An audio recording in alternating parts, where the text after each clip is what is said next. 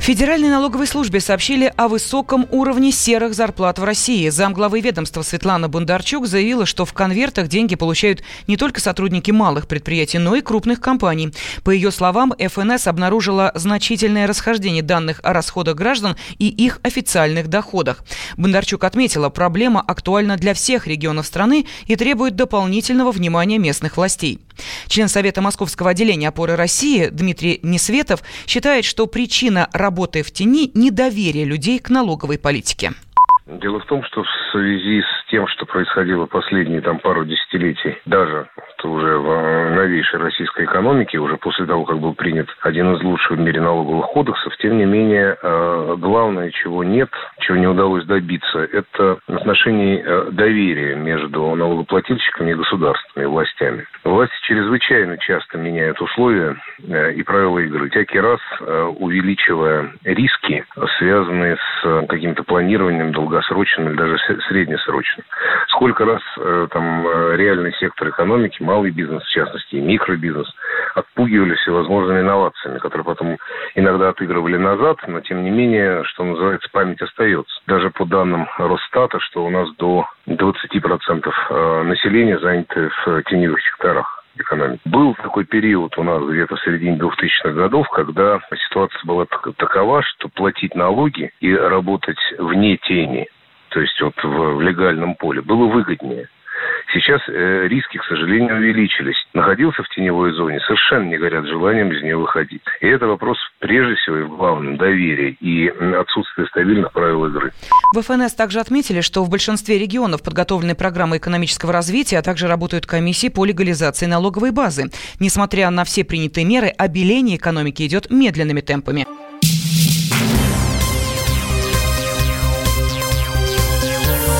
Темы дня студии Елена Фонина. Краснодарские врачи провели первую операцию девочки с маской Бэтмена. Полугодовалой малышке из США удалили часть родимого пятна на лице. С врожденной аномалией американские врачи предложили бороться лазерными операциями, которых могло потребоваться до сотни. Но краснодарский хирург предложил семье малышки новаторские методы лечения. Всего понадобится провести от 6 до 8 операций. Каждая из них стоит около 25 тысяч долларов. С подробностями наш корреспондент Евгения Острая. Краснодарской клинике лазерной хирургии провели первую операцию по удалению меланоцитарного невоса маленькой пациентки из США Луни Феннер. Огромное родимое пятно покрывает почти все лицо девочки. Краснодарский хирург Павел Попов решил начать со лба. Сейчас ребенок чувствует себя хорошо, находится не в стационаре клиники, а дома, где поселили их с мамой в Краснодаре. Каждый день доктор Попов контролирует процесс заживления и говорит о том, что Луна хорошо переносит перевязки. Рана после операции не доставляет ей боли. Таких сеансов фотодинамической терапии, а именно этот метод использует доктор, у Луны запланировано еще как минимум пять а лечение, по словам врача, продлится не больше полутора лет. В ближайшее время запланирован как минимум еще один. А потом Луну с мамой Кэрол проводят обратно в Штаты. Пока ей вновь не придет вызов э, от российского врача на очередную процедуру. Надо сказать, Павел Попов очень опытный врач, за его плечами не менее 20 лет практики фотодинамической терапии. И во время эксклюзивного интервью «Комсомольской правде» доктор продемонстрировал свои впечатляющие работы. Ситуация с Луной Феннер далеко не самая сложная из них. Сейчас к истории с Луной приковано внимание и его зарубежных коллег, и журналистов, но сам Павел Попов не разделяет такого ажиотажа Метод фотодинамической терапии не является, по его словам, уникальным в мире.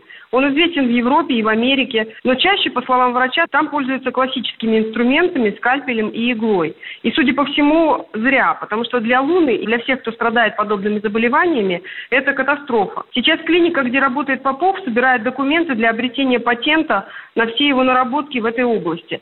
Но процесс, по словам медика, может затянуться. Евгения Острая, Комсомольская правда, Краснодар можно уйти в большую политику.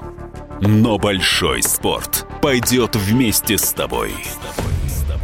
Чемпион мира в тяжелом весе. Боксер с самыми большими кулаками за всю историю бокса. Действующий депутат Государственной Думы. А теперь еще и ведущий радио «Комсомольская правда». Николай Валуев в авторской программе «Большой спорт». По средам в 10 вечера по Москве.